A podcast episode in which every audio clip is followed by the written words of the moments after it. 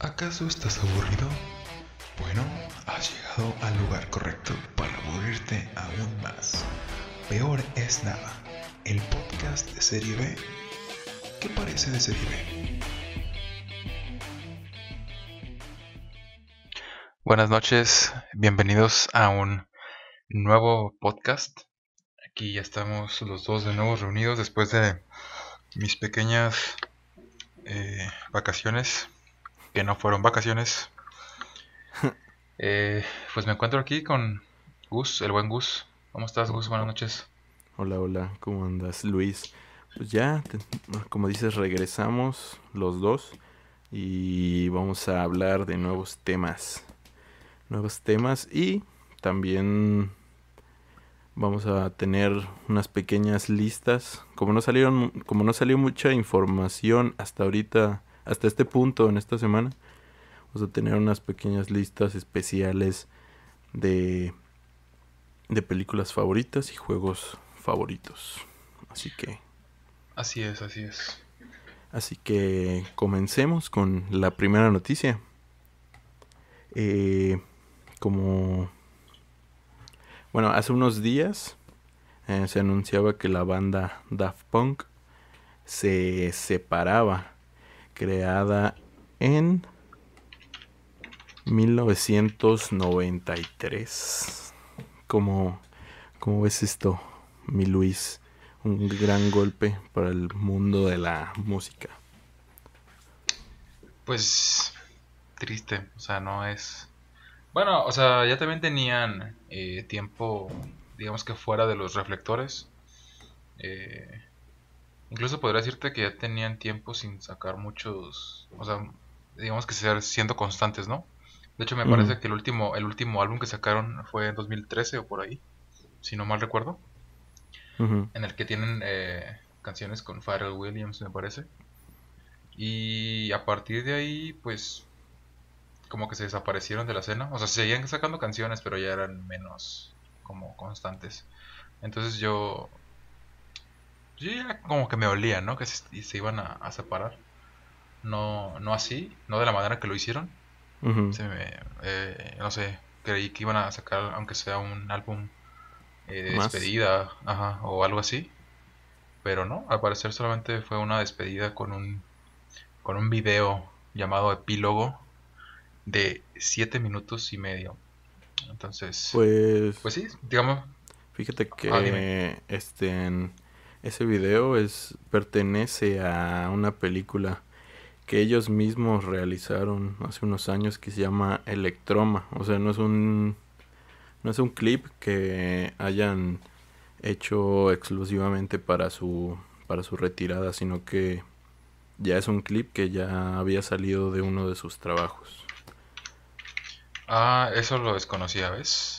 Ajá. Eh, muchas gracias por, sí, o sea, por la, nada más es por- un por la información. dato curioso y también lo que me parece muy curioso, pues es que el internet ha, ha reaccionado muy mal ante esta, ante esta noticia, o sea, básicamente rompieron el internet porque hay cantidad de memes y pues sus videos han vuelto a tener un montón de vistas y pues no hablo como que como que sea algo malo porque yo también toda esta semana me la pasé escuchando eh, pues sí sus canciones la verdad.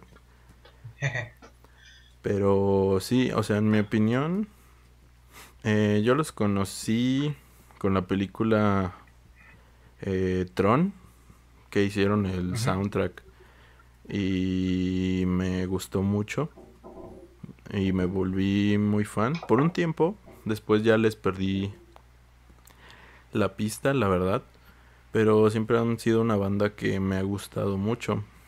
Y conforme y respecto a que se hayan separado como mm, como dices eh, yo siento que ellos ya querían eh, encontrar nuevos horizontes porque yo creo que se separaron no para desaparecerse completamente de la de la escena musical y de, la escena artística.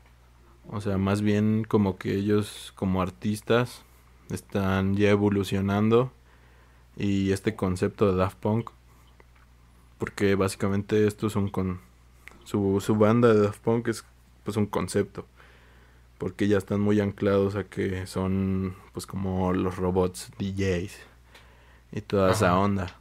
Entonces eh, como que pues ya buscan em, evolucionar en pues en su aspecto musical y quizá a lo mejor no sienten ellos que, que su faceta o su, su concepto de Daft Punk ya no los está dejando ir hacia donde ellos quieren y pues decidieron tomar caminos separados para llegar a nuevos nuevos horizontes eso es lo, lo que yo opino sobre su separación.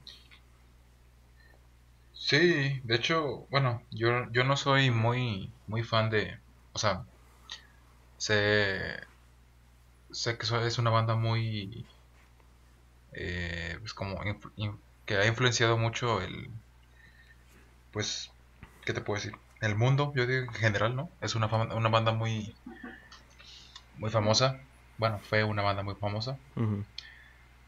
Eh, a menos yo, digo, no soy muy fan de, su música, pero sin embargo, es, sé apreciar que tienen una música muy buena.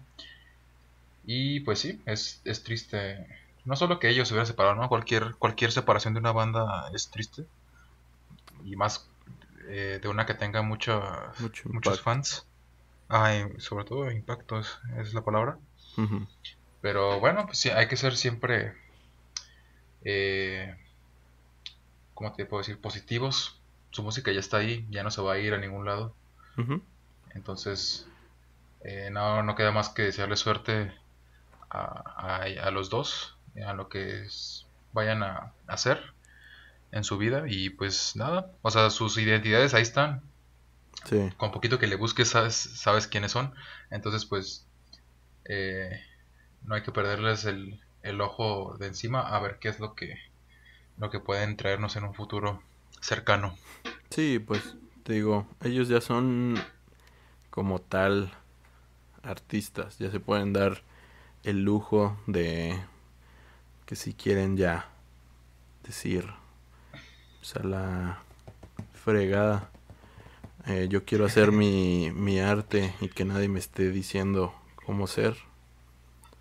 Pues se pueden dar el lujo y qué bueno, yo creo que eh, van a seguir muy pues muy activos, separados, pero pues como dices, o sea, su música sigue ahí, el concepto de Daft Punk se disuelve, pero sin embargo los artistas siguen ahí, siguen creando. No es como que se hayan muerto. Y... No, y, y, sigue la inspiración, ¿eh? O sea, yo creo que van a, a partir de esto van a surgir nuevos talentos, además de los que ya han surgido gracias a, digamos que su inspiración. Entonces van a, yo creo que van a surgir nuevas eh, formas de, de, inspiración a partir de, de ellos. Sí, sí. Sí, como dices, o sea, hay que ser positivos y la única, lo único malo es que pues no los podrás ver ya nunca, jamás en vivo juntos, pero fuera de eso pues... Igual no, igual aunque estuvieran juntos creo que jamás los hubiera visto. ya sé, pero pues... No porque no quiera, sino porque quizá era un poquito difícil hacerlo. Sí. Pero, en fin. Bueno, pues... Una triste noticia. Pasemos a la siguiente noticia que es eh, que Spider-Man eh, estrenaba su nuevo, un, bueno, un, una especie de avance anunciando su, su título oficial que será Spider-Man No Way Home y que aparte eh, te anunciaba que llegaría en Navidad de este año y lo curioso es que dice que solo en cines. O sea, no llegará a ninguna plataforma de stream. Lo curioso también es que sacaron este antes de que lo hicieran oficial. Empezaron a trolearnos sacando muchos este muchos títulos diferentes a través de los actores oficiales. Y pues el que se quedó es No Way Home. ¿Qué, qué opinaste de este pequeño avance y su y su y su, su, su nombre, su subtítulo, perdón? Ah, pues eh, creo que el, sello de, la, de las nuevas películas de, de Spider-Man es el, el subtítulo este eh, Home, ¿no? Que en cualquiera de sus aspectos. Y... Pues no sé, creo que ya hablando en general de la película y no solo de lo que nos han dado este a conocer de este, eh, yo sí le tengo ganas a la película, no sé tú, yo, yo sí me aventé, bueno, yo sí vi la, la de Far From Home. Eh, a mí me gustó, está divertida y de hecho termina, tiene como un final que te invita, ¿no? A, ver qué va a pasar con, con Peter Parker, al, cual ya, ya está expuesto ante la sociedad. Y además, además de la historia interna, pues está como esta diciente o rumor, este, no sé, como conjeturas de si, si se va a dar el multiverso entre los tres Spider-Mans que ya conocemos o, no. Que al parecer, eh, por allá ya he visto que tanto eh, este Tobey Maguire y... Ay, se me fue el nombre del otro Spider-Man. ¿Lo tienes a la mano? Eh, Tobey Maguire, Andrew Garfield. Andrew Garfield, exacto. Andrew mm. Garfield eh, habían como confirmado, como que guiñado sobre que iban a actuar en la nueva película de del MCU, de, eh, correspondiente al personaje de Spider-Man. aún no saben cómo, sino, o sea, aún no dicen cómo, si como cameo o como un personaje, o sea, de, de la película como tal. Pero va a ser interesante el, hecho de verla. Y ya en, en, cuestión al teaser, pues no podemos opinar, bueno, al menos yo no puedo opinar mucho porque pues no se ve, no se ve mucho. Se ve a los tres actores principales caminando. Sí. Y al final de cuentas se ve ahí el, el, el pizarrón, ¿no? Como con este haciendo alusión al proceso creativo, de esa lluvia de ideas de las de los títulos que iban a, que podrían tener y pues nada, no, no se ve, no se ve nada. A no ser que se me hubiera escapado algo importante en las letras del pizarrón, que a lo mejor eh, así, así pudo ser. Pero no sé. Eh, yo creo que este, este troleo corresponde más a, a, los, a las últimas experiencias que ha traído Tom Holland al, al filtrar. No sé si de manera, este, eh, pues, sin querer queriendo, como dice ahí el, el chavo, o de manera consciente los títulos y demás datos de las películas. Pero yo creo que viene, viene a hacer eso, ¿no? Como a darle carisma al personaje, no solo de la película, sino al, al, mismo actor. Sí. Pues fíjate que yo en particular no me gustó tanto eh, la película de Far From Home. O sea, yo no soy fan de este nuevo de este nuevo Spider-Man, la verdad. Yo no soy muy fan. ¿No? Pero, a mí sí me gusta. Eh, ya entrando al tema de, de las de las filtraciones que aún pues aún son rumores y yo creo que van a ser rumores hasta el día que, que se estrene la película y se sepa si de verdad van a salir eh, estos actores. Eh, yo yo yo yo me interesé mucho bastante por, por esta película gracias a, a esos fuertes filtrajes porque pues para mí el mejor Spider-Man siempre será Toby Maguire y pues que esté él pues la verdad sí sí me sí me hizo una gran ilusión en cuanto al tráiler pues como dices la verdad es que no me puse a analizarlo eh, como dices, nada más son ellos eh, platicando y así. Pero, pero sí, sí, la verdad es que sí, sí la espero. Y espero que salga Toby Maguire. Efectivamente, pues esperemos hasta, hasta Navidad. Sí, sí. E, exactamente, faltan 10 meses para el gran estreno. Chale. Un falta un buen. El, pero sí. Pues no, no creas, ¿eh? ya van ya van casi 55 días del año.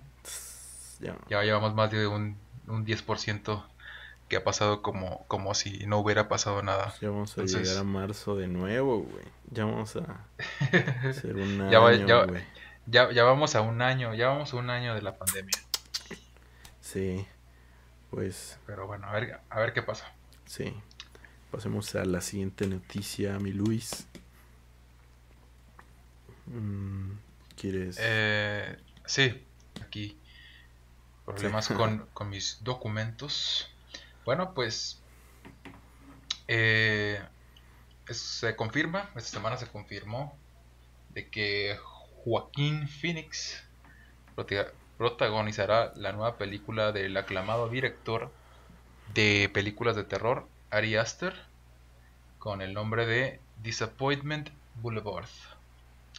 Eh, recordemos que el actor ganador del Oscar este, por películas muy buenas que ha hecho. Eh, y recientemente, este, perdón, ganador, te iba a decir, ganador del Oscar por, por Joker, te iba a decir, actor, perdón, de la película del Joker, este, pues está eh, con el protagónico de la, de la nueva película de Ari Aster que tú me decías que no eres muy, muy fan de, este director. A mí, a mí personalmente sí me gustan. Eh, me gustó más la de la de Midsommar que la de Hereditary. Eh, no sé, este concepto del terror eh, a pleno día y las escenas muy este muy visuales, muy explícitas, me parecieron una, no sé, me pareció una obra muy completa. Eh, no estoy tan seguro de la historia, eh, que es como muy quizá genérica, pero el concepto este del terror a plena luz del día me pareció muy interesante. Y eh, también lo que me gusta mucho de este, director, de este director perdón, es su, bueno, la fotografía que utiliza y como el, el, sentido que da a las películas, ¿no? no habla o sea, la historia no te habla sobre la historia en sí. O sea, sí te, da, sí te cuenta una historia. Pero a lo que él se refiere en la historia es, está hablando como de manera, eh, de manera de... Ay, se me fue, se me fue esa palabra. Eh, de... Eh, ah, de repente se me fue, se me fue. Bueno, o sea, te, te cuenta la historia y, y, tú digamos que tienes que entender la historia aparte, ¿no? Como tú te la imaginas. Es que tienen una, mm. tienen una palabra eso. eso. Eh, Como... Ah, en... ¿Que tienes que entender la historia? O sea, que te hace pensar... Es que no me estoy dando a entender. Déjame buscar la historia. Digo, la historia. Ajá. Sí, eh, pues Perdonen, em, perdonen audiencia, esto es un, es un podcast de serie B. Acabo de salir de la pues universidad y estoy... mientras yo te digo mi, mi opinión de esto. Ajá, di, di, di. Mientras, mientras busco la palabra. Sí, yo la verdad es que so, no, no me... No soy tan fan del director, la verdad. Este... No... Hereditary. Ajá. Sí, sí me, sí me gustó. Sin embargo, el final no tanto. Y Midsommar eh, no me gustó. No, no, es la que menos me ha gustado de, de él. Ajá.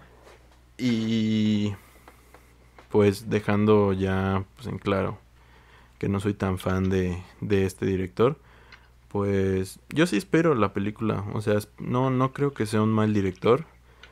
Sin embargo, eh, a mí no, no, no me atrapa mucho mi cine, me parece un poquito pretencioso en algunos momentos, más en la película de Midsommar y y lo de y justamente lo de lo de la iluminación que dices en Midsommar. Ajá.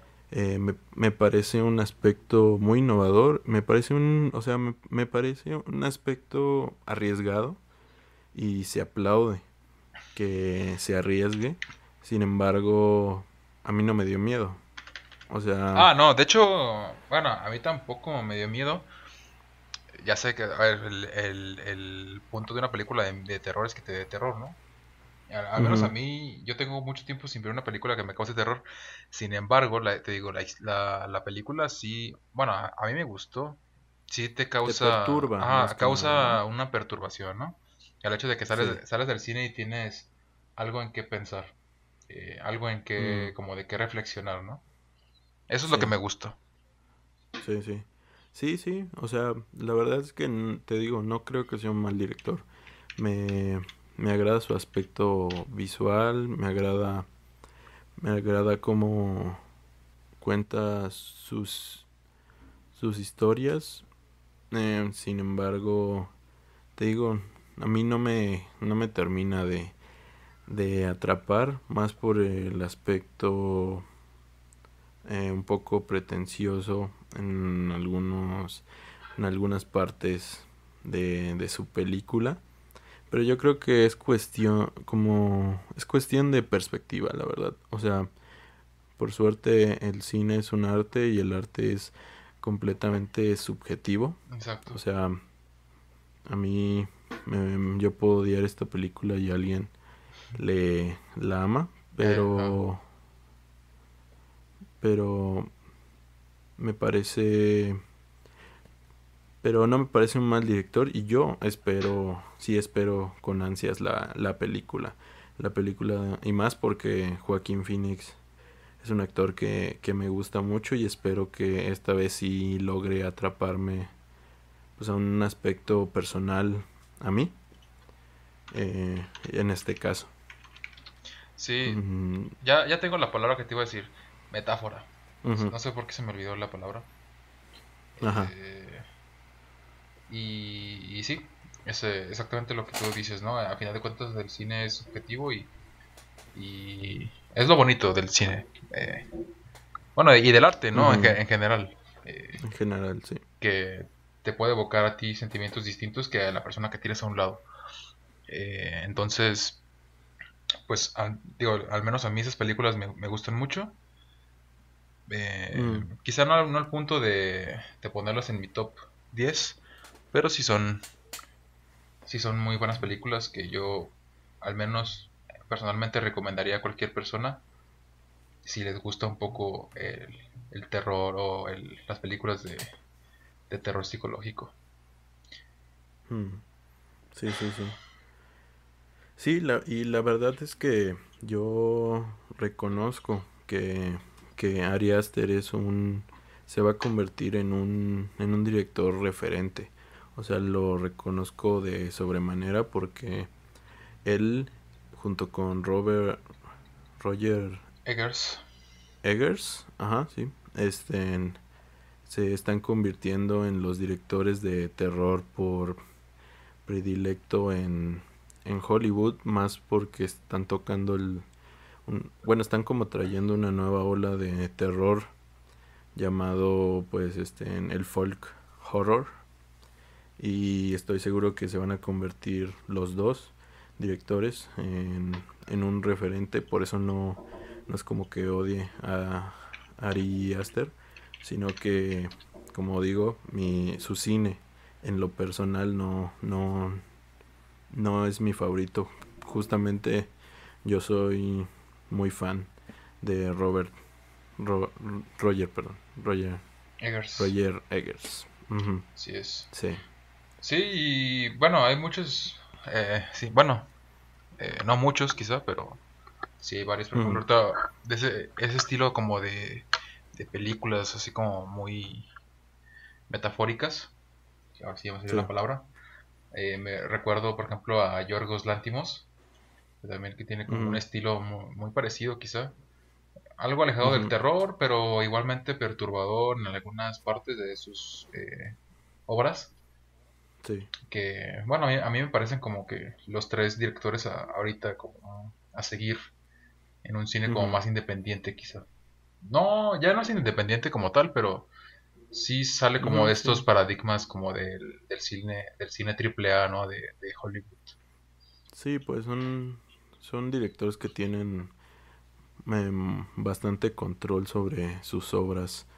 No, o sea, no, no es una es una obra que les interesa hacer, que ellos escribieron, o si no escribieron, les interesa mucho realizarla por ellos mismos, no es como una película de Marvel que pues es un director que, que le encargan hacer una película.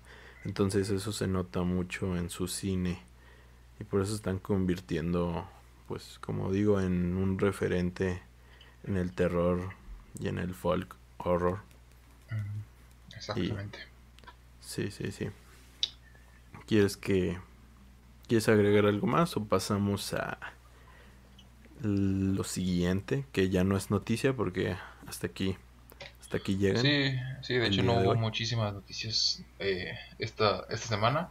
Sin embargo, eh, para no olvidarnos de las justamente exactamente de las fechas eh, importantes, la semana pasada grabamos, bueno, la semana pasada no, hace dos, dos episodios grabamos digamos que nuestro pequeñísimo especial del 14 de febrero. Bueno, pues hoy, para ser exactos, este día que estamos grabando esto es 24 de febrero, día de, la bandera mexicana, de la bandera nacional.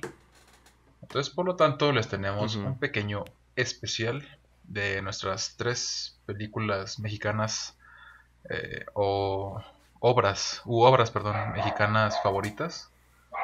¿Quieres empezar tú, mi estimado Gus? Sí, sí, sí. Pues yo empezaría con eh, una película que es eh, poco conocida, la verdad, pero es una película eh, del año, déjame, del año 2017 y se llama Vuelven. Es dirigida por Isa López y es una película mexicana que me gusta mucho porque eh, toca el tema de la violencia que se está viviendo hoy en nuestro país, que está muy presente hoy en día, pero con toques de, de, de fantasía, con toques de fantasía y terror que vuelven muy metafórico eh, todo este tema de, de, la violencia y también eh, de cómo podrían ver los niños pues este este este tema para escapar de su realidad. Y no sé si la hayas visto tú Luis. No no he tenido el placer de verla eh, me han dicho muy o sea, cosas muy buenas sobre la película qué bueno que lo que me lo recuerdas que, la debo que apuntar en mi lista. Ya la tenía apuntada, ¿no? De hecho, cuando salió en el cine tenía como la inquietud de ir a verla. Sin embargo, pues por una u otra razón no pude. Entonces la tengo ahí pendiente todavía. Qué bueno que, la sacas a, relucir. Sí, te la recomiendo mucho por ese tema porque creo que hay pocas películas en México que hagan eso de de mostrarte la realidad eh, metafóricamente a través de elementos eh, fantásticos y, y, de terror. Y yo estoy muy a favor de, de que se cuenten historias así, de no, no, no historias este, tan explícitas así como para que te cortes las venas, sino que a través de como la ficción de la fantasía se puede representar muy bien pues todos los problemas sociales que se viven eh, en nuestro mundo. Y como te digo en México creo que se hace muy poco. Y por eso la recomiendo dando un pequeño como preludio de qué trata pues trata de un grupo de niños que son huérfanos, la mayoría, que sus familias, sus, sus padres y sus familias fueron asesinados por, por el crimen organizado o, por, por un por estar en un momento y tiempo en un momento y en un lugar equivocado pues perdieron la vida. Y estos niños este comienzan a, a realizar pues viven en las calles viven apartados de de la sociedad porque se ponen se meten como entre las casas y, y ven como en unos techos donde ellos empiezan a ser como pues una especie de familia entre ellos y al mismo tiempo tienen como muchos elementos, tienen como elementos fantásticos porque la niña empieza a ver que su madre se le aparece como como si fuera un fantasma y empiezan a aparecer muchas cosas este como fantásticas como que las como los peluches se mueven cosas así y dan pues un aspecto metafórico en ese sentido. Eso es como como a grandes rasgos de qué de qué trata esta película. Y sí creo que sería todo por hablar de esta película. Quieres seguir tú Luis con tu película sí eh, para mí eh, una de las películas que sí o sea que si, quieres adentrar, adentrarte al, al cine de este es, pues podrá decir que es humor negro, comedia, con una buena historia, de hecho, eh, como muy, muy actual. Es el, eh, la película de la dictadura perfecta, eh, del director Luis Estrada. Hasta ahorita su última, su última película. Ahí se dicen ahí que te puedes meter con, con muchas personas y no te va a pasar nada, pero si si te metes con Televisa, te van a silenciar. Entonces, pues justamente lo que lo que retrata esta, esta película, eh, te leo la, la sinopsis pequeñita, es, tras aceptar un soborno descomunal, una poderosa corporación televisiva intenta mejorar con mentiras la imagen de un notorio político corrupto. Eh, esta película, además de pues traer una historia, una historia obviamente pues escrita por alguien, eh, retrata hechos de, de la candidatura del presidente, bueno, del expresidente Enrique Peña Nieto y algunos sucesos que pasaron eh, sobre estos, sobre este, esto, esta temporada eh, electoral, sobre el caso, el caso, el caso Paulet, entre otros muchos sucesos que pasaron durante estos tiempos. Y pues como te digo, es una película de, de humor, eh, de humor negro, quizá, eh, de crítica política. Y lo trata de una manera muy cruda, quizá, eh, pero sin salirse de lo, de, así como, o sea, sin rozar lo, lo no, lo no visible, ¿no? O sea, lo puedes ver, te puedes reír, eh, pero te deja una, una, lección ¿no? sobre lo que está pasando dentro de, pues, de las corporaciones eh, que controlan parte de, las decisiones del país, así como del gobierno. Entonces es una película que sí o sí tienes que ver, creo, eh, además de las otras dos películas que ha dirigido Luis Estrada, o de las famosas tres películas que ha dirigido Luis Estrada, sobre también que es El Infierno y me parece que la otra es. La ley de Herodes. Eh, ah, sí, exactamente, la ley de Herodes. De, Herodes, perdón. Ambas, bueno, ambas. Las tres películas muy buenas. Pero eh, me decidí por La Dictadura Perfecta porque es como que la que tiene eh, el tema, los temas más vigentes. la, pueden, la, pueden encontrar en Netflix por si la quieren ver. Supongo que ya la han visto, es muy famosa. Entonces, igual, si no la han visto, Ah, si no la han visto, les dejo ahí. No sé qué, si tienes algo que opinar sobre este esta película. Yo sí la he visto y eh, sí creo que uno de los este una de las formas que tenemos muchos los mexicanos em, para soportar eh, estos temas pues es a través de pues del humor del humor cruel y ácido. Entonces creo que estas películas eh, como dices son son este referentes en cuanto a lo que pasa en nuestro país y como dices te, te dejan una sonrisa eh, por momentos pero cuando te pones a analizar pues, lo que real, de lo que realmente está hablando pues sí te deja pensando demasiado en cómo se mueve cómo se mueve el poder cómo se mueve este pues las grandes este, compañías como pueden ser Televisa eh, sacando lo que les conviene a ellos y no, la, la verdad eh, absoluta de las historias y sí la verdad yo sí como dices yo también la, la recomiendo. Creo que es una peli bastante buena y una de las pocas que se arriesgan más a, pues, a tocar esta clase de temas que aquí en México pues eh, están solo se pueden hablar por debajo de la mesa. Exactamente por eso por eso mismo es muy recomendable. Sí sí.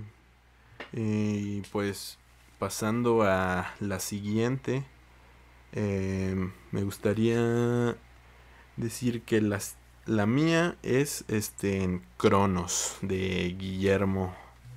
del Toro. De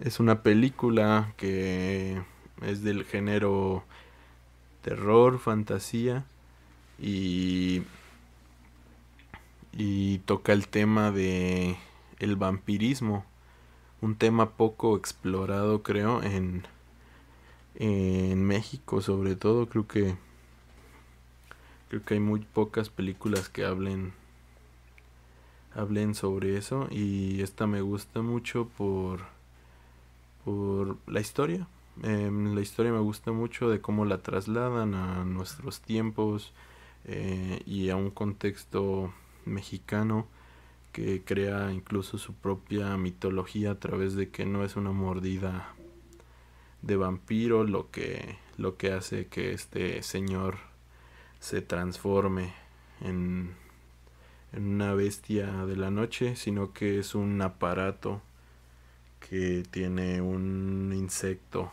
dentro que te va infectando poco a poco. Me parece una peli bastante buena. O sea, no habla tanto de temas como, como los que estamos tocando hace rato, pero es una peli bastante que es un referente en cuanto a la fantasía, eh, de la poca fantasía que se hace eh, aquí en México. No sé si tú la hayas visto alguna vez, Luis. Eh, no, te quedó mal de nuevo. La, de hecho, me, es de la. Es la primera película de Guillermo el Toro, si no me recuerdo. Sí, ¿verdad? Sí. Sí, o sea, sí, la he escuchado. Eh, sé que es, es, es, es, muy buena. Pero no, no, no la he, no he tenido la oportunidad de verla. Igual, pues qué bueno que la vuelvas a, comentar. Me la apunto en, en mi lista. Sí, es su ópera prima. Y y te digo, yo creo que aquí en México muchos, muchos creadores, eh, estudiantes y así están, están, están muy inspirados por obras de, de ciencia ficción y de fantasía, pero como no, no se les da el apoyo necesario y mucho menos se tiene el capital para hacerlas. Eh, pero pues viendo esta película eh, te da pues pues un referente de que sí se puede hacer cine cine fantástico y cine de ciencia ficción aquí en México aunque no aunque no se tenga pues el dinero y el apoyo. Por eso la, la pongo en, en mi lista de favoritas. Y creo que es todo lo que tengo que decir de esta, de esta película. Sí, pues se deberían seguir más el ejemplo de estas películas, ¿no? para que se, se, haga un cine más eh, diverso, al menos aquí en México. Eh, pues en mi caso sería la siguiente película. Bueno, no es una película como tal, ya lo había hablado contigo anteriormente, es un documental. También lo pueden encontrar en Netflix eh, con el título de La libertad del diablo. Mm. es, una, es un documental dirigido por Everardo González. Y pues el documental retrata la realidad eh, del día a día de la violencia en México, ¿no? De, eh, que se ha dado estos últimos años. Eh, desde la voz de, la, de las víctimas, de sus familiares y de los victimarios. Así es, es una película que trata las, los tres, podríamos decir las dos caras de la moneda, ¿no? Entre las, así, las personas que lo sufren y las personas que lo, pues que también lo sufren, pero del otro lado, porque aquellos que son los malos, pues también tienen una historia que contar. Eh, lo cual no justifica los hechos, sin embargo, pues eh, es también importante conocer la génesis de los problemas eh, que se viven actualmente. Y más porque estamos hablando, hablando de personas, ¿no? Cada persona tiene una... O sea, cada persona es un mundo y eh, es interesante conocer el por qué han llegado hasta esos fines tan inhumanos y cómo, cómo se va perdiendo, incluso cómo se va perdiendo, ¿no? Cómo se va perdiendo la, la empatía y la sensibilidad ante, ante la vida. Entonces es una, es una película muy... Bueno, no es una película, recuerdo, es un documental. Es un documental muy... Eh, pues como decirlo, muy fuerte. Eh, yo al menos cuando lo terminé de ver sí me dejó algo tocado. Pero te recuerda que pues cualquiera, cualquier persona está, no está exenta, ¿no? Del, de la lamentable situación en México y solo nos queda esperar que esto algún día mejore para que no haya más historias tan lamentables como esta que contar. Sí, sí. Fíjate que... ¿Qué pasó? Perdón. Ah, no te voy a preguntar si... No, no sé si tú ya la viste. Sí, sí, yo ya igual ya tuve la oportunidad y de hecho justamente yo también la iba a poner, pero me dijiste que ya la habías puesto y por eso no la puse, pero aprovecho para hablar de ella. Yo también la la he visto y creo que es una película que todo mexicano debería debería ver alguna vez en su vida. Yo, yo la verdad, eh, es una película que me dejó bastante triste. De hecho, sí, sí es una de las los pocos, o creo que el único documental que, que me ha hecho llorar. Y justamente por este, por este tema de, de cómo se mueve la, la violencia en México que muchas veces por desgracia cuando nos cuando se mete una persona en el sistema de, de, de poder como puede ser no sé el sistema judicial como es a veces obligado a a cometer y a corromperse de tal manera que es capaz de hacer cosas impensables y eso no, no, no exenta, como dices, lo que hayan hecho, sino que te ayuda a visualizar todo el panorama eh, de, de esta pues de esta terrible de estos terribles sucesos que que a veces incluso pues tú te imaginas que no puedes ser capaz de hacer tal cosa, pero la situación te, te obliga a llegar a esos extremos y Y sí, me parece un, una película muy, muy, muy, muy, muy fuerte. Porque,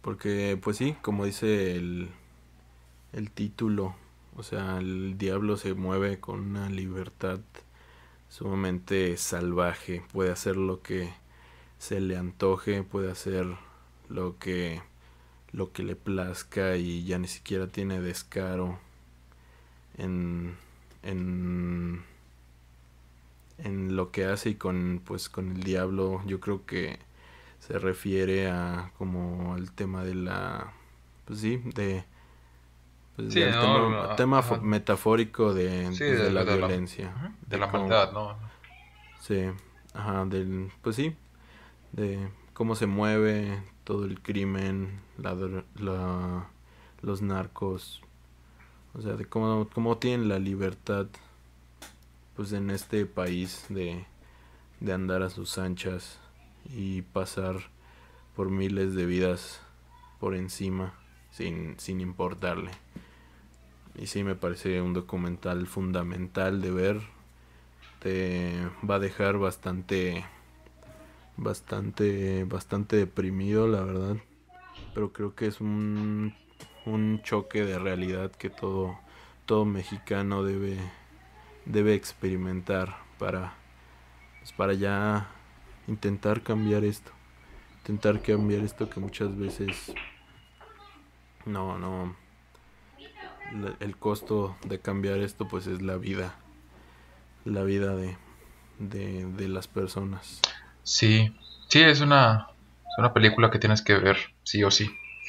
Eh, al menos como para entender, ¿no? La situación de una manera como más interna a lo que usualmente nos cuentan las noticias. Entonces, pues 100% recomendada. Sí, sí, la verdad, sí. Y pasando a la siguiente. Eh, también es un documental, mi siguiente película es Familia de Medianoche. Y esta sigue por las mismas ramas de las que estamos hablando. De cómo el servicio. El servicio este. ¿Cómo se dice? Este. Sí, el servicio de. De, salud, ¿no? De, pues, ah, salud. De, emergencias. Sí, de emergencias es bastante precario. En nuestro país, pues habla de una ambulancia privada, de una familia que conduce una, una, este, una ambulancia privada y te narra bastantes, este, bastantes situaciones que, que pasan en su vida diaria y pues te, te das te das cuenta de, de que estas personas pues realmente viven de eso, si no, si no tienen este, si no tienen ningún, sin, ni un solo accidente al cual acudir, pues ya ni siquiera, ni siquiera comen ese día. Muchas veces viven dentro de esa ambulancia y no son personas calificadas para hacer todos los procesos, sino que van aprendiendo conforme van creciendo, conforme ven a sus familias hacer todas todas esas este todas estas este este pues labores. usos de sí labores de de paramédicos y pues te pone muchas situaciones como como los ciegos que a veces podemos ser porque pues muchas veces como es una ambulancia privada, pues la gente no quiere pagarles y ellos no ven el otro lado de la moneda que, que ellos necesitan claro, sí, pues es su trabajo. para poder vivir ese pues ese día simplemente para poder comer ese mismo día y también el tema de la corrupción de de cómo no te dejan no te dejan este dar un servicio eh, si no pagas a la policía para que pues para que estén te dejen simplemente estar eh, con los papeles en regla Y eh, es todo un mundo, la verdad. Es una película muy, muy buena también como, como la de La Libertad del Diablo, que te muestra un lado eh, de la moneda que no, no, no se ven todos los días. Y no, no sé si quieres agregar algo tú, Luis, si la has visto, tampoco. Eh, no, esta, te digo, eh, esta vez te quedó Val en todas las películas. No, no la he visto, pero eh, pues he visto reseñas de la, de la película. De hecho, esa sí la, ten, esa sí la tengo eh, en mi lista de eh, por ver. Nada más que me ganaste. Este apenas la, apenas la iba a ver en estos días. Y pues sí, o sea, es una es un documental como tú lo dices y habla sobre pues esta familia que vive dentro de una ambulancia casi casi. Eh, yo podría decirte que, o sea, yo tengo experiencias dentro de una ambulancia, mi familia también tuvo alguna vez una ambulancia privada.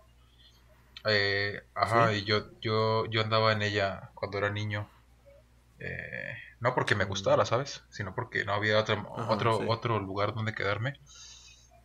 Y era, o sea, eran experiencias muy intensas. Eh, siendo yo un niño, aún recuerdo varias, varias de esas circunstancias que quieras que no, si te dejan un, eh, pues una, una lección quizá o, te marcan, ¿no? Te marcan de, cierta manera y, y, forman, van formando lo que tú vas a hacer algún día.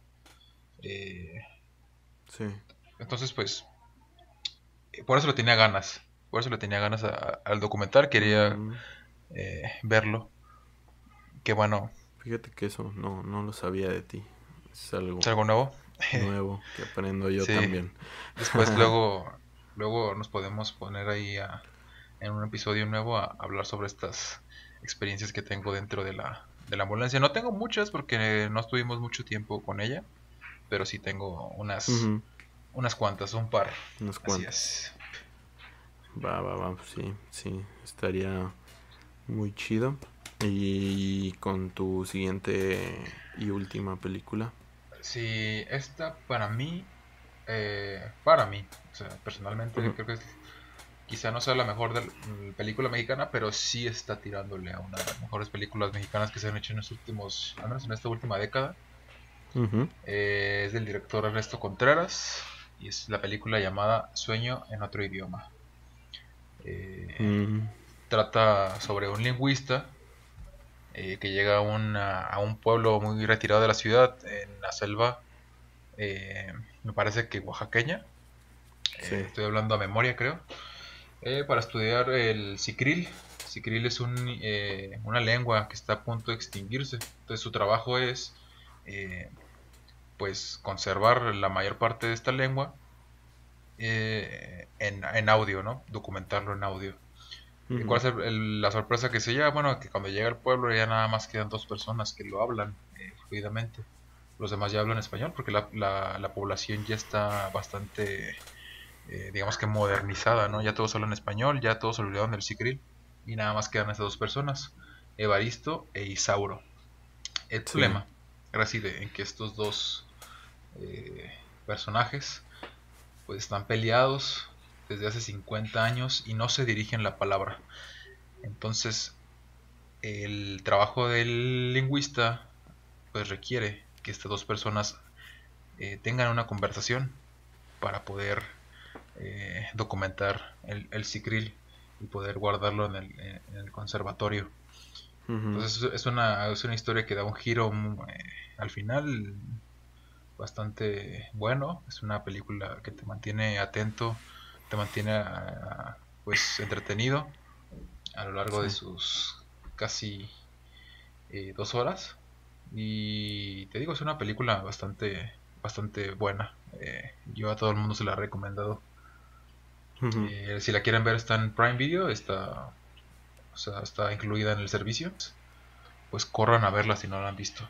Sí yo no sé si tú la has visto. Sí la he visto la vi en su día de estreno, de hecho sí la vi en el cine, pero ya no me acuerdo muy bien de hecho, de todos los detalles, pero sí me acuerdo que, que era una muy buena película. Que sí hablaba de, de conservar como, pues sí, las raíces de, de las culturas, de que no se pierda todo, todo esto,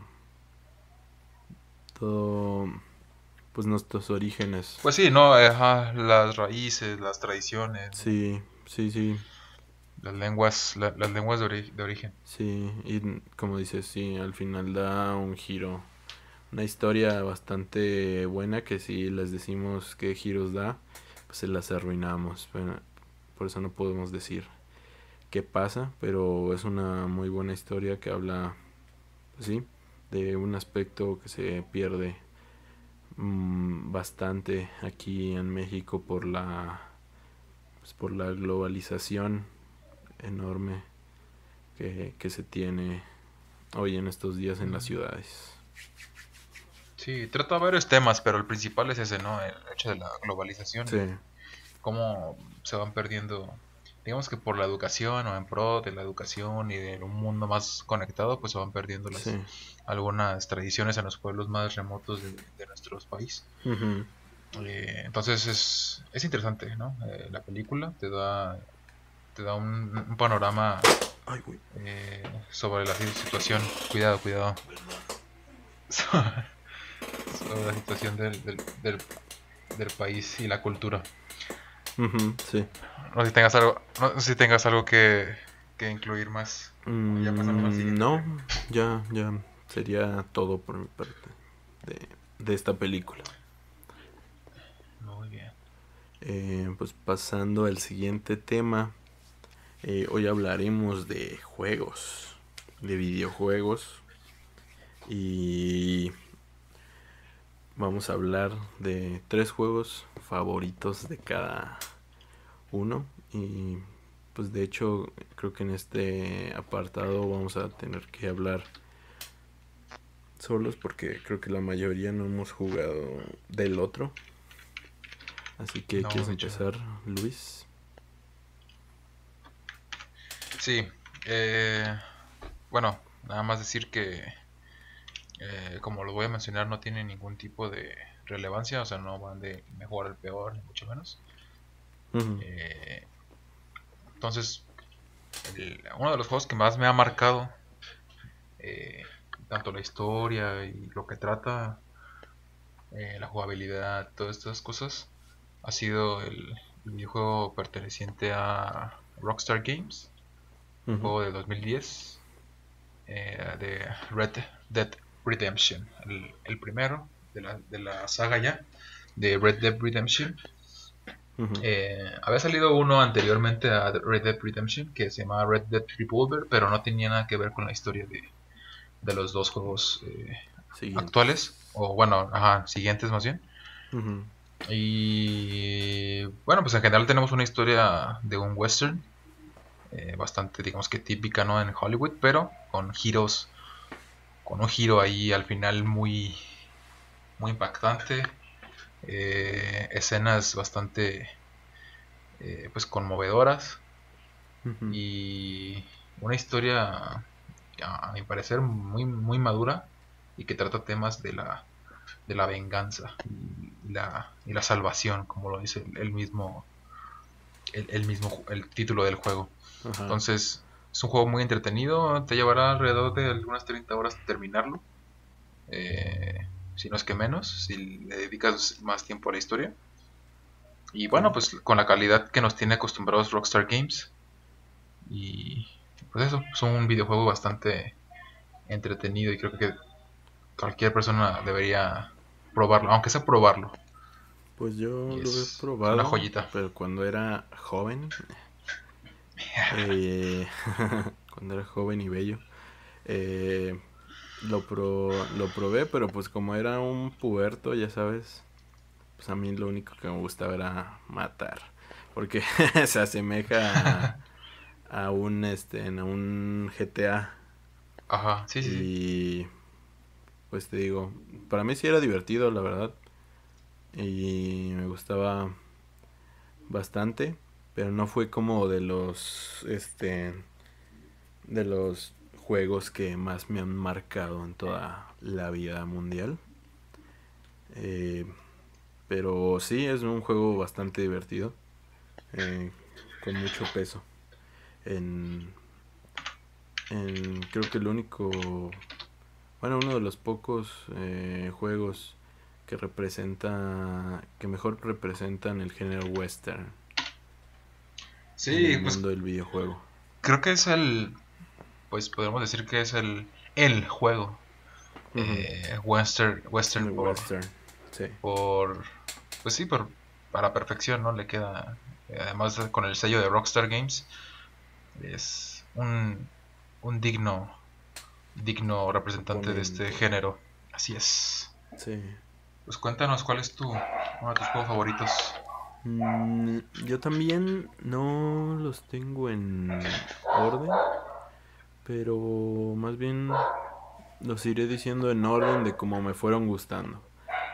El, el primero es este en, en Gears of War, porque yo cuando cuando era puberto tenía Xbox, ahorita ya tengo PlayStation 4.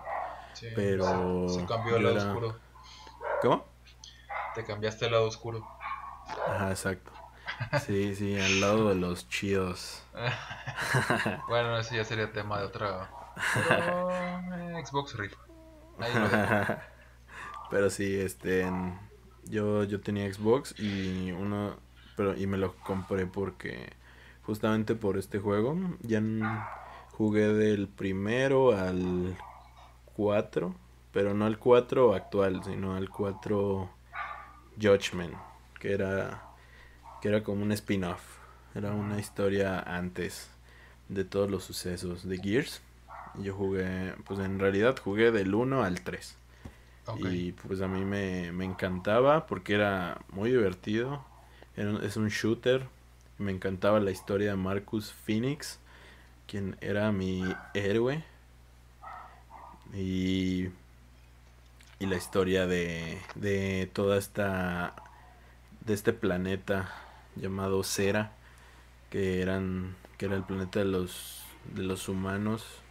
Eh, no queda muy claro eh, de, de si los humanos colonizaron ese planeta y, y resulta que los Locust eh, vivían a- bajo la tierra, pero se sabe que, como digo, los Locust eran una raza que vivía bajo la tierra en este mundo llamado Cera.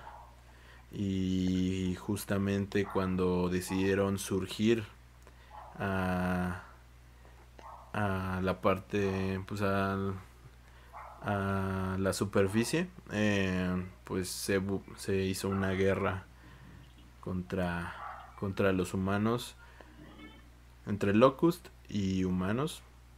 Y era muy, muy divertido, salieron salieron buenas historias, yo creo, como la historia que todos más recuerdan, yo creo, de, de es la de Dom, eh, un, son- un soldado llamado Dom, quien tuvo que asesinar a su propia esposa después de que después de que la encuentra y fue torturada por por esta raza de Locust y fue torturada a tal grado que ha perdido toda la conciencia y se ha reducido su pues su humanidad al mínimo y ahora es solo un vegetal y la tiene que pues matar él mismo.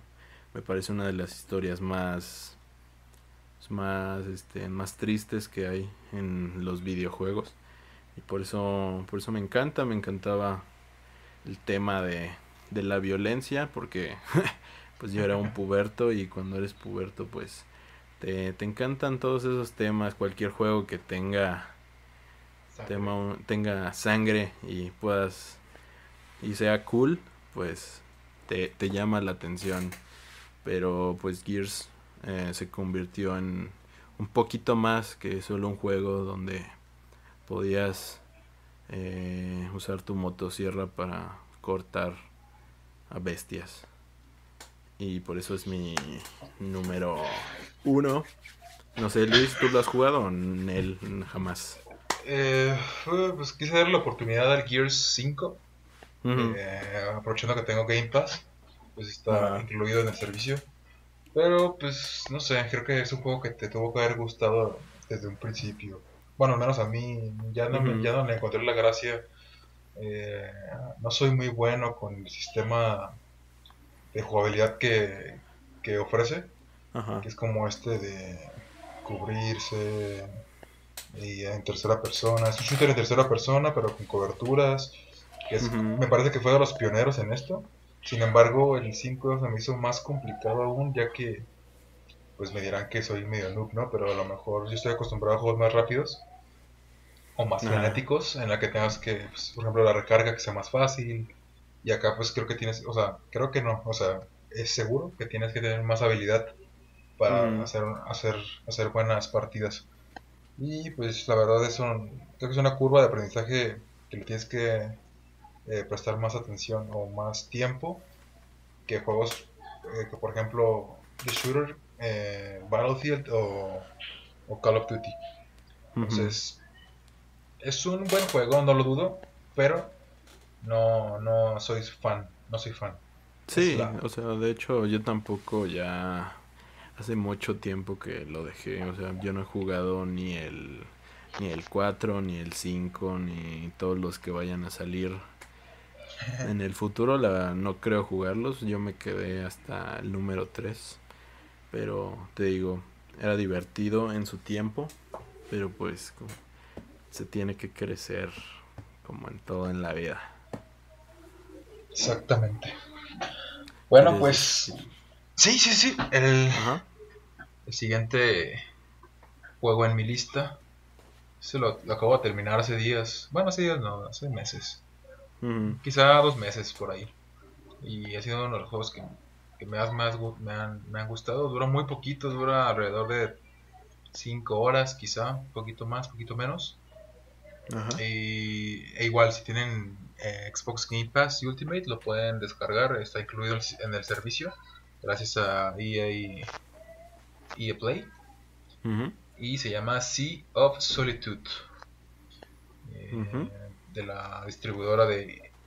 Pues, sí, lo, distribuye Electronic Arts y eh, lo desarrolló Joe May Games. Es un juego de 2019 en el que emprendemos un viaje junto a, a nuestra protagonista. Eh, es, un, es, un, viaje introspectivo dentro de su pues dentro de su cabeza podríamos decir eh, todo mediante una metáfora una, a mi parecer, muy bonita metáfora eh, visualmente, jugablemente, eh, en el que tocamos varios temas eh, relacionados a la salud mental. Como se recordarán en el primer episodio, pues hablamos de que cada uno estudiamos. Yo me dedico a estudiar psicología.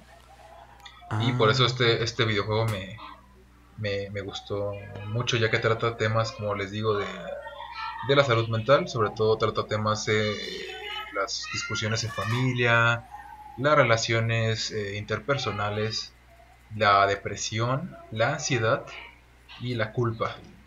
Eh, temas como la adolescencia, el crecer, el desarrollarte, los miedos sobre la vida. Y todo eso te lo, te lo sintetiza en una historia tan que podemos sentir real, pero a la misma vez desafiante en el juego no sé, es, un, es una historia, es un viaje, más que un videojuego, es un viaje eh, acompañando a nuestra protagonista. Entonces, eh, si tienen chance de jugar, le pueden dedicar 5 o 6 horitas al juego y van a ser unas horas bastante bien aprovechadas. ¿Cómo dijiste que, que se llamaba el título, perdón? Se llama Sea of Solitude. Mm, eh, creo que la traducción sería Océano de Soledad. Ah, ok. No, no, no. Es que me confundí. Pensé que hablabas de lo que se llama Hellblade. Ah, eh, Hellblade, Senua Sacrifice. Él también. Ah, eh, bueno, eh, pero ese habla, me parece que habla sobre. La, psicosis. Ah, o esquizofrenia. ah, esquizofrenia. Ah, sí. igual es un videojuego bastante bueno. No lo he terminado porque al mismo tiempo que es un buen juego y trata sobre temas también como de salud mental, es un videojuego bastante desafiante. En, el, hecho de que, no sé, me parece como un, eh, muy a los Dark Souls en algunos aspectos. Entonces, si, si, no tienes mucha paciencia, no creo que vaya a ser tu juego. Pero la historia es muy, muy buena. Entonces también. Mm, es que ya no lo he jugado, pero pero he escuchado bastante de él. Y, sí, es muy bueno. Siempre he ¿eh? querido jugarlo. Sí, ambos juegos son muy buenos. Eh, bueno, mm. yo hablo desde mi perspectiva, ¿no? Ya que me dedico a me dedico a esto, bueno, me voy a dedicar a esto, entonces el hecho de ver eh, en práctica en, en, un medio de arte como los videojuegos lo que estoy estudiando en teoría, pues me parece algo emocionante. Sí, y es bueno que, que lo estudies, me parece, porque pues los videojuegos son un arte no reconocido que en esta época va a ser el boom, la verdad, en este siglo y en esta década pues va va a va a traer mucho, muchos de los de los este de lo de las enfermedades mentales del futuro y saber cómo cómo estén cómo afrontarlas. Y... Sí, ajá. y además de que... Sí, sí, sí. No, ¿qué pasó? Sigue, sigue, sigue. Ah, no. eh, digo que además de, de que, que, me parece muy importante que se le esté dando visibilidad a temas tan importantes como la salud mental, ¿no? Que como que se han dejado de atrás mucho tiempo. Sí, sí, sí, porque en esta época de la de la pues, de la digitalización, pues yo creo que han comenzado a surgir nuevos, eh, nuevas este, enfermedades mentales no clasificadas que, que aún se deben, se deben este, estudiar más que nunca hoy en día. Así es. Dejando, bueno, ya dejando esto, eh, pasemos al siguiente juego que el mío es The Last of Us. Eh, es un juego que. Que la verdad es. Eh, tiene una historia eh, de fórmula. Sin embargo, creo que sus juega muy bien con sus, sus elementos para, para relacionarte con sus personajes muy, muy bien. La historia cuenta de es sobre un señor llamado Joel. Ya lo habíamos platicado de en cuando hablamos del casting, pero para repetirlo rápidamente, un señor llamado Joel que le dan la tarea de cuidar a esta niña y llevarla por todo Estados Unidos hasta un hospital donde podrán este donde podrán estudiar su su, su extraña inmunidad a, al virus, a un virus que ha convertido a todos en, en, en zombies o en infectados, como quieran decirles. Y la verdad es que los dos juegos me, me gustan mucho, me gusta uno más que otro, en especial el primero porque hace mucho mejor la tarea de que estos personajes te importen de verdad. O sea, que eh, te relacionas con, con, ellos a un nivel eh, mucho más profundo de lo que podrías relacionarte con, con otros personajes del mundo del videojuego. Y creo que eh, ese es su valor como, como innovativo en cuanto a historias que pocos protagonistas realmente te, importan de una manera más, más profunda en el tema, en el, hablando específicamente en el tema de, de, los videojuegos, además de que pues es divertidísimo y, y pues es muy entretenido, la verdad, quieres llegar al final de la historia, te desgarra por dentro y, y el 2 ya me parece un juego un poco de menor calidad, sin embargo me sigue gustando mucho la historia principal porque la historia ya secundaria que meten ahí con la villana, la verdad es que yo la aborrecí, pero entiendo por qué, por qué lo hicieron, sin embargo también lo, lo recomiendo, lo recomiendo mucho por la historia por la historia que sigue, que continúa de, de esta chica esta chica llamada Ellie que, que, te, que te enamora desde los primeros instantes. Y no sé, ¿quieres aportar algo de este videojuego, Luis? Pues no, como no tengo play, no lo he jugado, o sea, no lo jugué. Eh, es de esos juegos que los conoces, incluso puedes llegar a conocer la historia, ¿no? De qué trata ahí hasta el final, pero no nunca lo has jugado. Eh, te digo porque yo soy usuario de Xbox ahorita mismo. Y yo no, lo, yo no lo llegué a jugar. Pero entiendo que es un videojuego que como que marcó época. Eh, y trajo como un respiro a la fórmula zombie. Sí. Eh, entonces, pues sí, pues un, es un videojuego, entiendo por qué está en tu lista. Eh, no puedo opinar mucho de él porque te digo, no lo he jugado, pero entiendo que tengas que tenga un lugar en, en el corazoncito de muchas personas. Sí, sí, sí. Pues yo tampoco tengo mucho más que aportar, simplemente es un gran un gran juego, sobre todo el primero y si tienen play, jueguenlo, no lo dejen pasar. ¿Quieres seguir con tu siguiente juego? Sí, eh, ya el, el último juego que tengo en la lista es un videojuego creado y desarrollado por eh, la compañía de Telltale Games. Eh, que me parece que ahorita ya está eh, deshecha, me parece. Me parece, creo. pero este videojuego es de 2013 ya. llamado The Wolf Among Us. Es una aventura gráfica. videojuego gráfico, bueno, una historia una novela gráfica, no sé cómo decirlo, eh, basado en, en los cómics del universo de Billy Williams, eh, llamados Fables, en la que pues el universo es un universo en el que las, los cuentos de hadas están eh, como mezclados al mundo real y pues tienen reglas y tienen bla bla entonces cada viven en un mundo aparte o, de, o en un lugar aparte de los otros pero aún así se mezclan, tienen que trabajar, esas cosas, ¿no? Eh, y la historia que nos cuenta, pues es el, la historia del lobo feroz. Eh, que pues si les cuento la historia, pues ya se pierde la, gracia. Entonces yo les, diría, les diría que lo jueguen. Eh, tiene cinco episodios, cada episodio dura alrededor de hora y media, dos horas.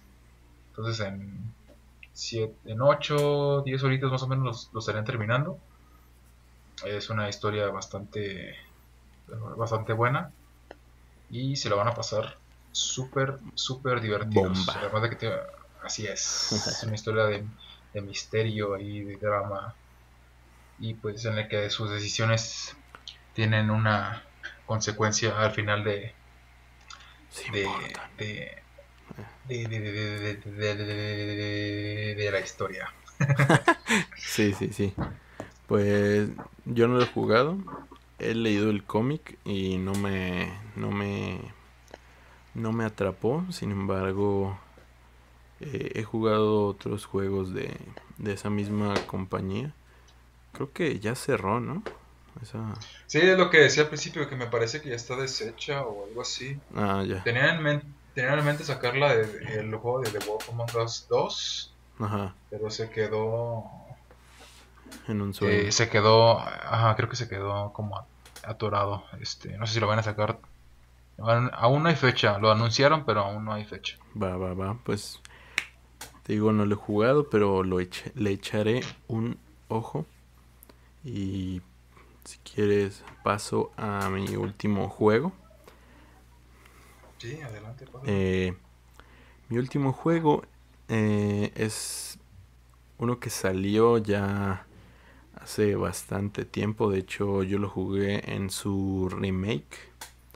Eh, bueno, en su remasterización, mejor dicho, este, se llama Shadow of the Colossus.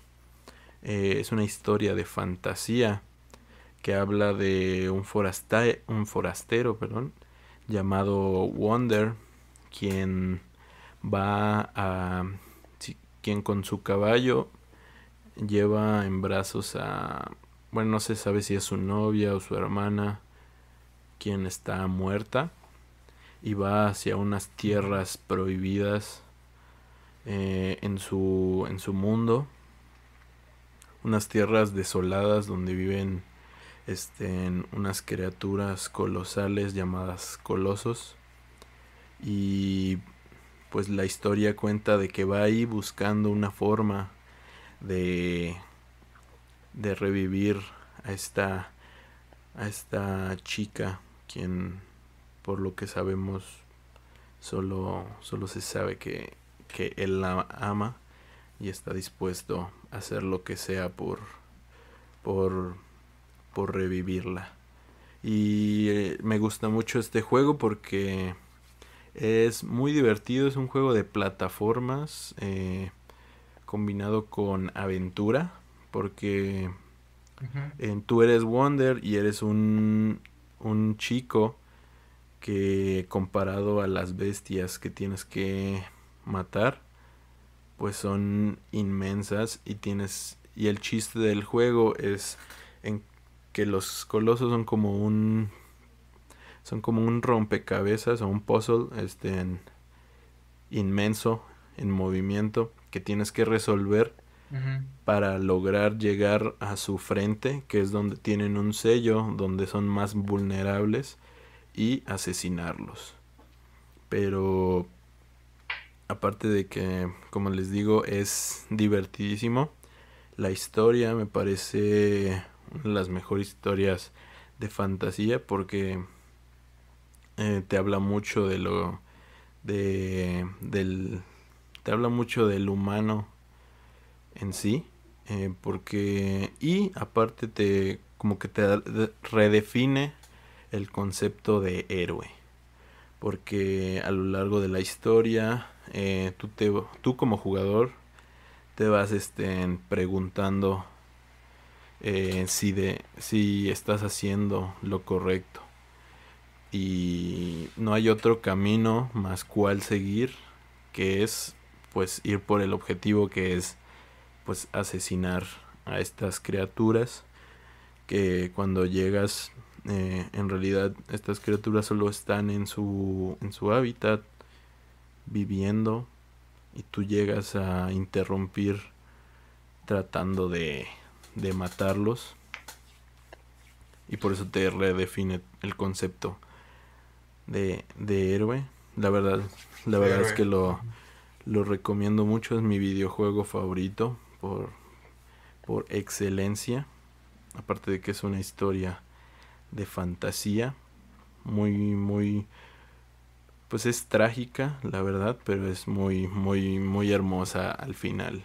No les voy a decir qué, pasa para no, no spoilear. ¿Tú, ¿Tú has oído de él, Luis, o no nunca? Sí, sí, es un juego ya algo antiguo, ¿no?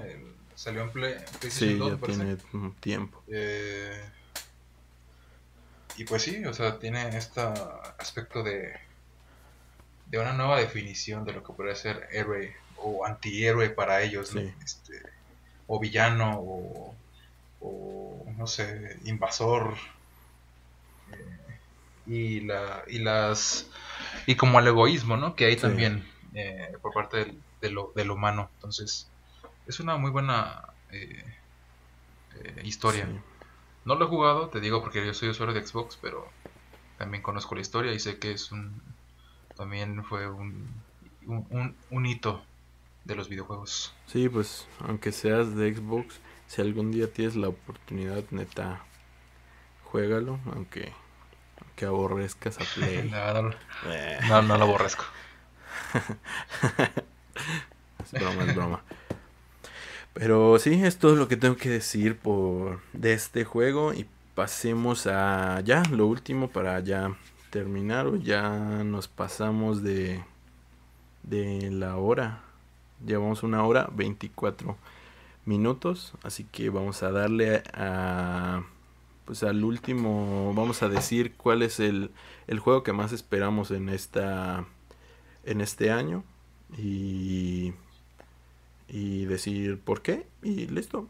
Sería sería todo. Quieres comenzar tú Luis sí eh, te decía antes de comenzar el programa no soy ahorita no estoy tan informado de los videojuegos que van a salir pero eh, el año pasado bueno el año pasado por decir el año pasado prácticamente fue hace tres meses me terminé el Resident Evil 7 eh, me llevé una, una grata sorpresa entonces ahorita mismo estoy con el hype a, tope de del nuevo Resident Evil. a ver si hacen un buen juego o si eh, es una decepción, ¿no? Pero al menos estoy con estas, con las ganas de, ver qué se hace con el Resident Evil 8 Village.